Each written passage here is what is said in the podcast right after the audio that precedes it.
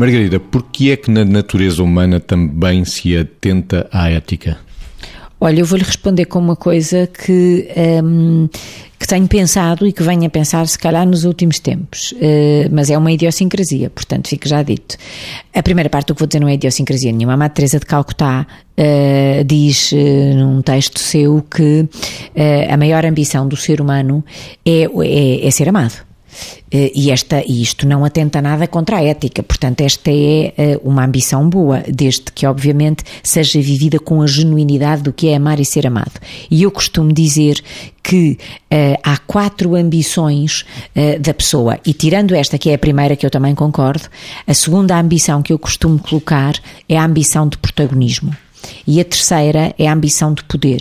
E a quarta é a ambição de dinheiro.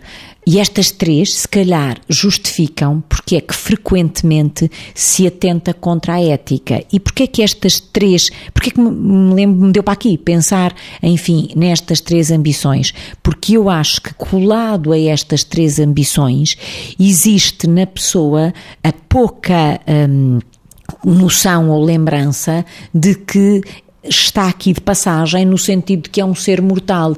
Existe, às vezes, a convicção do absoluto. Eu sou, eu estou sempre, eu tenho sempre, os outros é que podem não. Não ter, não estar, não ser. E, portanto, isto são tudo autoenganos que conduzem a ambições perversas que fazem com que muitas vezes na raça humana a ética seja ignorada. Isto é um entendimento meu. Hein?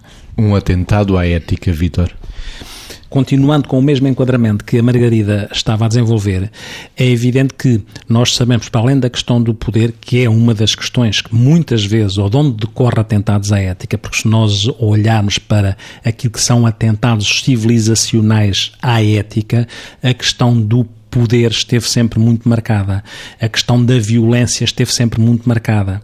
E realmente nós, para além de sermos seres sociais, também somos seres instintivos e aquilo que é mais instintivo em nós decorre da nossa agressividade e da nossa parte impulsiva sexual. Lá está outro apelo que nós temos, é, é, vem do princípio do prazer. E como é que se gera o princípio do prazer de forma calibrada a não comprometer aquilo que pode ser ético? E como é que se gera a gestão do poder a não comprometer aquilo que pode ser ético. E esta é a grande questão. Nós somos seres sempre à procura de sentido, mas somos também seres sempre à procura de nos calibrarmos. E muitas vezes descalibramos.